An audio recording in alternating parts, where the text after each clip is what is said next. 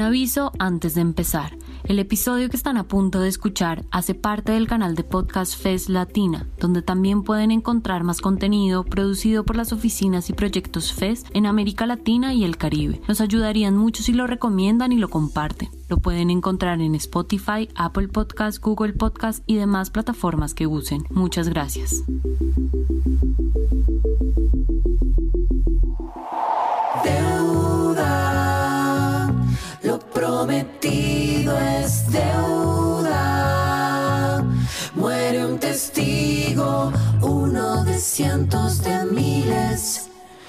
Cargas a tu cuenta. Hola, soy Frank Cantamuto, economista, y esto es Lo Prometido es Deuda, temporada 2.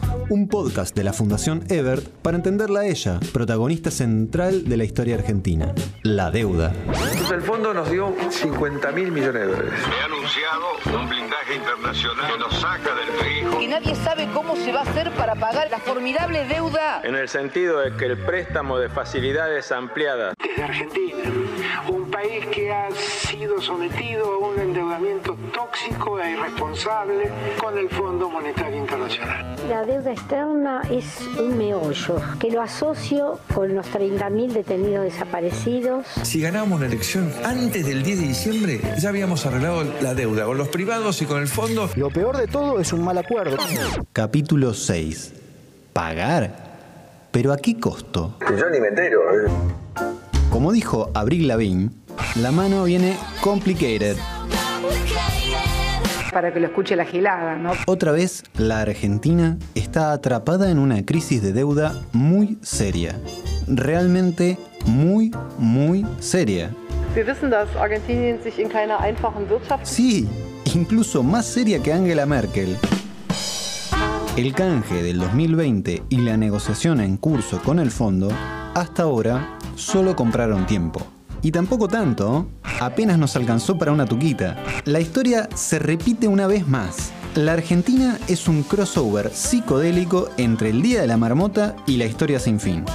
Pero sin Bill Murray ni Falcor. Sí, absolutamente. Vos sabés que sí. De nuevo llega un gobierno neoliberal que arrasa con todo.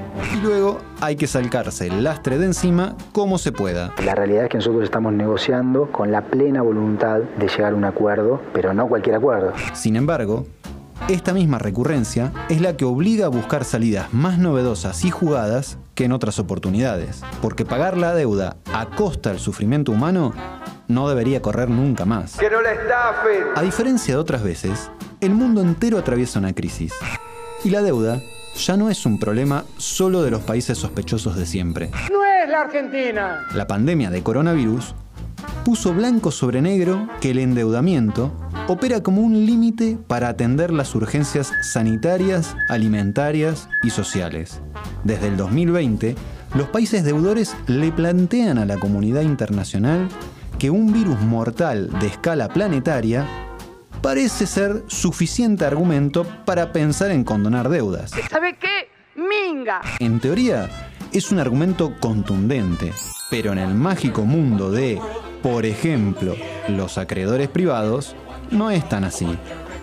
Ante el mínimo amago de no pagar, te llega una hermosa invitación a presentarte en los juzgados de Londres o Nueva York para dirimir el asunto por la vía judicial. Al no existir tribunales internacionales con competencia explícita en estos temas, los acreedores privados pueden elegir los tribunales que más les convengan. En un restaurante muy caro de Miami. Y si se trata de países acreedores, bueno, se juntan en el muy paquete Club de París y con unas ricas croissants de por medio, acuerdan unos marcos comunes de negociación y chau pichu. Hay que pagar con alegría. El juego está arreglado y ningún deudor se puede escapar. It's happening.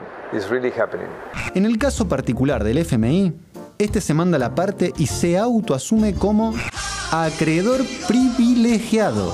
¡La quiero toda para vos! De esta manera, no concede ningún alivio de deuda. Inmediatamente sacan a sus perros a ladrar. Sí, es tan arbitrario, absurdo y molesto que hasta genera tensión con los acreedores privados, quienes patalean diciendo ¿por qué nosotros no? Y ellos sí. We have to keep talking, keep negotiating. Ahora, hay algo interesante. esta tensión entre el fondo y los privados podía ser aprovechada en favor del país deudor, si se tomara el curso de acción de una negociación centralizada con todos los prestamistas sentados a la vez.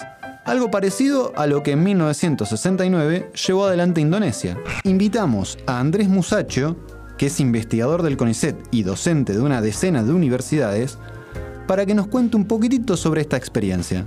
Indonesia entendió que si juntaba en una sola negociación a todos sus acreedores, podía exponer el problema de manera común y lograr así concesiones de todas las partes. Para eso buscó un mediador, un intermediario, que se sentó con todos y terminó forzando una negociación colectiva. Y no le salió tan mal, ¿eh? Desde fines de los 70, los países no desarrollados vienen sugiriendo algún tipo de coordinación centralizada para encontrarle una vuelta al bardo de la deuda soberana. Si nosotros hubiéramos ganado la elección, el mundo que sí confiaba en nosotros nos hubiera dado crédito y por supuesto hubiéramos tenido mejores plazos. En esa dirección podemos citar dos intentos.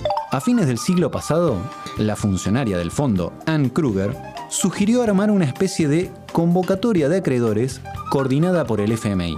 Pero esto le quitaría el lugar de acreedor privilegiado al organismo internacional, Así que, a la buena de Kruger, le dijeron... Anda máquina, no, nadie te detiene. El economista austríaco Kunibert Raffer sugirió que los estados nacionales no eran como las empresas.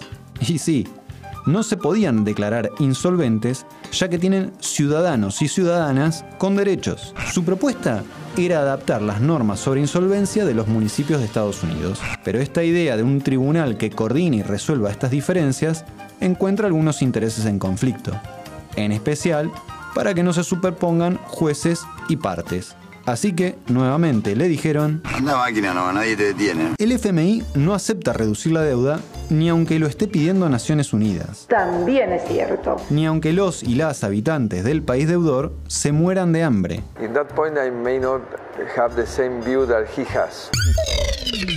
Argentina algo logró avanzar en materia de reglas de reestructuración en 2015 se plantearon y se aprobaron ante la Organización de Naciones Unidas los principios rectores para reestructurar deudas soberanas. La aplicación de estos principios indica que el Fondo Monetario no puede estar por sobre los derechos humanos de los habitantes de los países deudores. ¡Qué miseria, chico! ¡Qué miseria! Majo Liosov nos cuenta que el FMI no piensa que sea tan así. Los derechos humanos no aparecen siquiera mencionados en las revisiones del fondo, ni en los acuerdos ni en sus políticas. Desde el organismo plantean que ellos solo se enfocan en lo que les toca y nada más. Pero bueno, si al estabilizar la economía de un país afectas los gastos de salud, educación, de energía, vivienda, políticas sociales, las condiciones de contratación laboral, algún efecto sobre los derechos humanos hay. No, una fantasía absoluta. Esas son las cosas que hace el kirchnerismo. Sin embargo, el Fondo Monetario Internacional forma parte del sistema de Naciones Unidas que garantiza y defiende los derechos humanos. Así que tanto no se pueden hacer la sota con esto. Sería un poco raro que lo que firman por un lado lo borren por el otro, ¿no? Como es de esperarse, los estados acreedores no tienen gran interés en cambiar las reglas del juego a menos que esto los beneficie de algún modo. Entonces, ¿qué se puede hacer? Mudarse de planeta, jugarse todo un PBI a los burros, si se gana, se paga el contado. Implementar acciones coordinadas entre países deudores. ¿Lo es posible, Ale?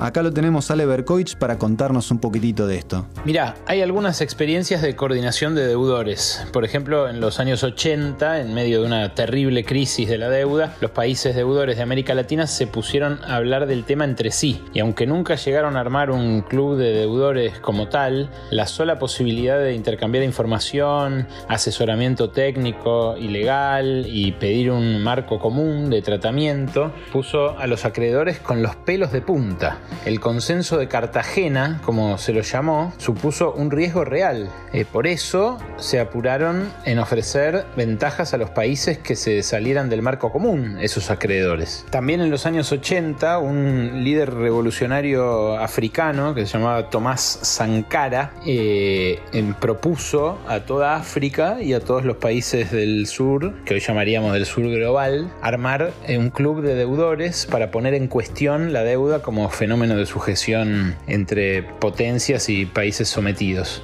Terminó a los cuatro años de gobierno en Burkina Faso asesinado en un golpe de Estado.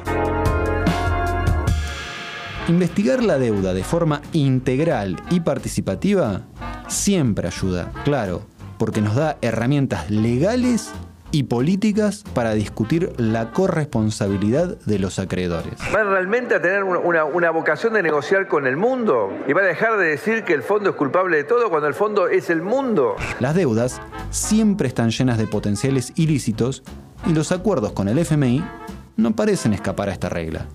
Durante el 2021 empezaron a sonar otras alternativas. Por ejemplo, el mismo presidente Alberto Fernández empezó a hablar de canje de deuda por acción climática como una alternativa viable. Este concepto formó parte de su discurso en el marco de las reuniones del G20 y la cumbre climática de Glasgow, Escocia. Y el concepto de deuda ambiental y de la categoría consecuentemente de acreedores ambientales que ostentan los países menos desarrollados son otras claves para la salida de la crisis. El canje de deuda por acción climática podría ser una idea interesante si incluyera el reconocimiento de deuda climática, inversiones guiadas por pequeños y medianos productores, afincados desde lo local y así.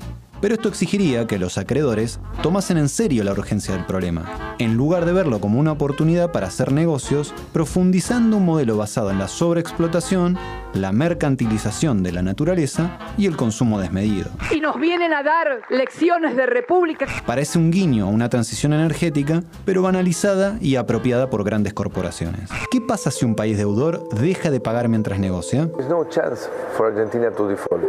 La experiencia internacional, los datos empíricos, indican que se obtienen mayores quitas. Pasó con varios países africanos, a los que se les aceptó reducir la deuda, porque si no, los acreedores eran corresponsables del agravamiento de la crisis humanitaria. La propia Argentina hizo algo de esto a inicios del siglo. ¿Esto no quitaría el acceso al mercado de capitales?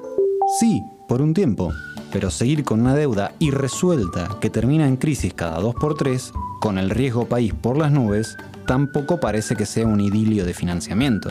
Y hay que recordar que para los acreedores no es gratuito que no les paguen, porque tienen que rendir cuentas a sus propios accionistas. ¿Y qué pasaría si los países se ponen de acuerdo para presionar en este sentido, todos juntos a la vez? Si se forjan alianzas sur-sur y sur-norte para asegurar que durante el periodo de negociación a cara de perro pueden seguir exportando e importando lo que necesiten hasta que se normalicen las relaciones financieras. Para esto es necesario contar con gobiernos comprometidos con sus pueblos. Pero no solo esto, sino que la presión popular debe ser explícita, contundente y clara. La presión de la movilización social y la agenda pública marcan un límite a lo que pueden pedir los organismos.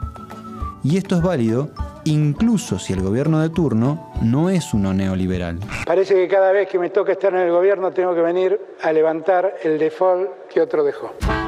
En conclusión, habrá que buscar alternativas creativas y responsables para procurar la reducción de la deuda con el FMI. Esto lo acaba de reclamar hasta el propio secretario general de la Conferencia de Naciones Unidas para el Comercio y el Desarrollo, Antonio Guterres. La reducción de la deuda no es un reclamo maximalista, es un mandato de derechos humanos y nadie está por encima de ellos. Antes de despedirnos, vale aclarar que al finalizar este podcast, el gobierno argentino encabezado por Alberto Fernández y Cristina Fernández de Kirchner sigue en negociación con el Fondo Monetario Internacional. La premisa que defienden es pagar la deuda, pero de manera sustentable, mientras el país se desarrolla y crece. Para eso, buscan un amplio consenso político, incluso con los actores de la oposición, a pesar de un clima absolutamente polarizado. Si Macri no quiere hablar, que se quede solo con sus amigos haciendo negocios. ¿Quién llama al diálogo? ¿Y para hacer qué? ¿Con los cepos, los hijos del cepo y los nietos del cepo? ¿Podrán? Los escenarios en el Congreso y en las calles no están escritos, sino por escribirse. Quizás eso se lo contemos en la próxima temporada. Y ya saben que cuentan con nuestra palabra, porque para nosotros lo prometido es deuda.